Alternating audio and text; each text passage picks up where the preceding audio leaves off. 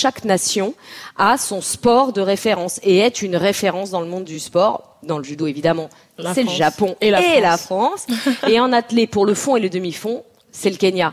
Comment ce pays d'Afrique de l'Est est devenu une terre de champions? Comment des jeunes adolescents deviennent les rois du fond? Mais en Europe, bah Emma Sarango s'est rendue à Iten, c'est une petite ville perchée à 2400 mètres à l'ouest du Kenya, qui est devenue une fabrique à champions. Alors que les premiers rayons de soleil éclairent la piste en tartan, Agnès Gebet à peine sortie du lit, enchaîne les tours avec son groupe.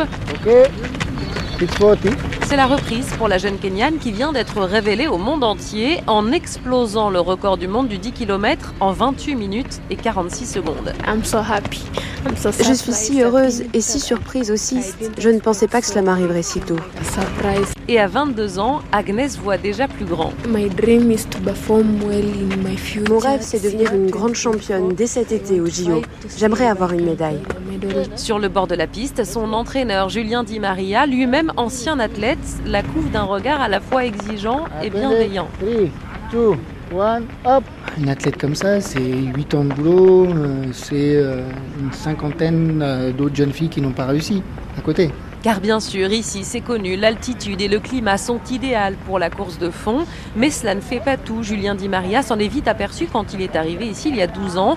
Il est désormais l'agent d'une soixantaine d'athlètes kenyans, des talents qu'il est allé dénicher dans tout le pays. Sur les compétitions locales, on a un réseau de coachs qui détectent les talents, et au bout d'un certain nombre de jours ou de semaines, je vais savoir si euh, on va pouvoir développer cet athlète dans un sens ou dans un autre. Après la phase de détection, commence l'entraînement intense, 130 à 150 km par semaine par exemple pour Agnès. En fait, on a trois séances de grosse qualité par semaine les quatre autres jours, on court, mais euh, plus tranquille. C'est très demandant. La professionnalisation est très rapide. Les athlètes reçoivent chaussures, survêtements, dernier cri, mais aussi un staff digne des Européens. On a des coachs, des assistants coachs. Ils vont avoir euh, un masseur ou un physiothérapeute qui va s'occuper d'eux, les voir euh, deux, trois fois par semaine. Des choses qu'ils n'avaient pas. Le tout financé par un pourcentage sur les gains des athlètes, mais surtout par l'importante dotation de l'une des plus grandes marques de sport mondial.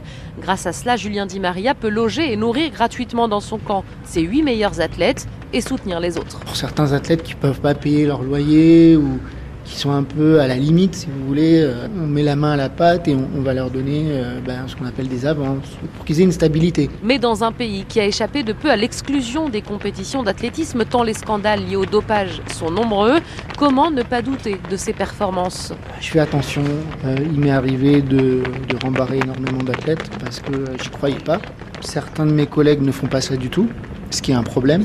Moi, ce que je remarque, c'est que quand même, quand on a des sauteurs à la perche qui font des records du monde par record du monde, ils sont pas africains, il n'y a aucun commentaire. Quand c'est des Africains qui battent des records du monde, on a énormément de commentaires. Après avoir rapporté une médaille en bronze de Tokyo, Julien Di Maria espère pour son groupe trois médailles, dont une en or à Paris.